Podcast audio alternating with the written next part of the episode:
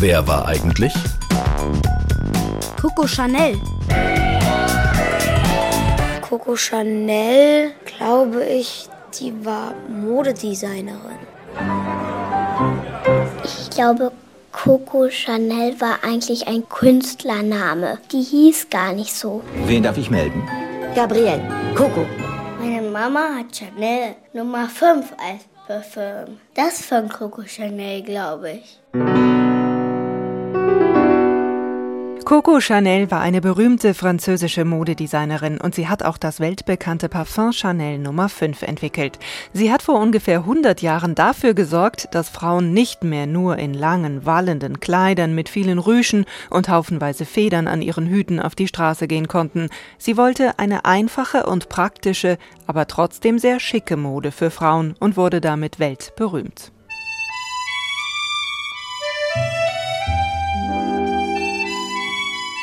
Coco Chanel heißt eigentlich Gabrielle Chanel. Sie wird vor fast 130 Jahren in einem Dorf in Frankreich geboren. Ihr Vater ist ein Straßenhändler, der sich nicht um seine Familie kümmert, und als ihre Mutter stirbt, kommt Gabrielle ins Waisenhaus. Hier lernt sie nähen, und das verändert später ihr Leben.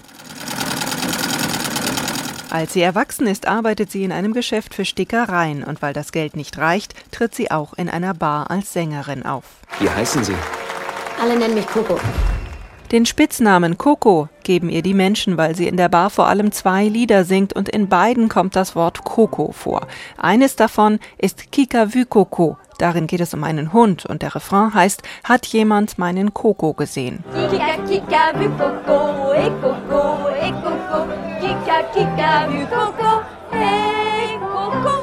Aber Coco will nicht nur Näherin und Sängerin sein. Sie will nicht mittelmäßig sein, sondern etwas Besonderes. Auch als sie von ihrem reichen Freund Geld bekommt und nicht mehr arbeiten muss, reicht ihr das nicht. Ich brauche eine Arbeit. Ich gehe nach Paris. Gesagt, getan. Mit dem Geld ihres Freundes macht sie in Paris ein kleines Geschäft auf. Hier verkauft sie Hüte, die sie fertig kauft und dann bearbeitet. Zu dieser Zeit sind große Hüte modern, mit vielen Rüschen und Blumen und Federn. Coco rasiert und schneidet alles ab. Sie will es schlicht haben. Höchstens eine oder zwei Federn kommen auf die Hüte, die sie teuer und erfolgreich wieder verkauft. Auch bei Kleidern hat sie eine ganz eigene Meinung. In der Zeit, in der sie lebt, müssen Frauen immer lange Kleider tragen. Die Taille wird eng eingeschnürt, damit die Frauen schön schlank aussehen.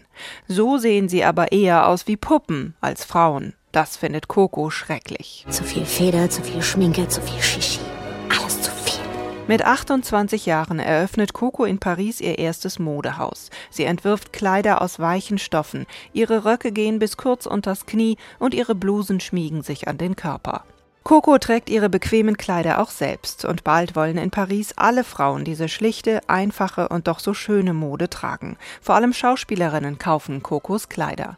Endlich erfüllt sich ihr Traum. Sie wird reich und berühmt, kann ihre Schulden zurückbezahlen und ist von niemandem mehr abhängig. In dieser Zeit bringt sie auch ein Parfum heraus, Chanel Nummer 5. Es ist das erste Parfum, das nicht nach einer Blume riecht, sondern irgendwie anders, nach einem chemisch hergestellten Stoff, der aber auch toll riecht. Dieses Parfum wird heute noch verkauft. Als der Zweite Weltkrieg beginnt, schließt Coco Chanel alle ihre Geschäfte und zieht sich zurück.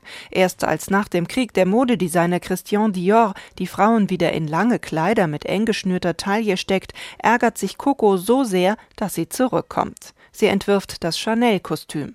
Eine einfache, gerade Jacke mit einem lockeren Gürtel und dazu ein gerader Rock.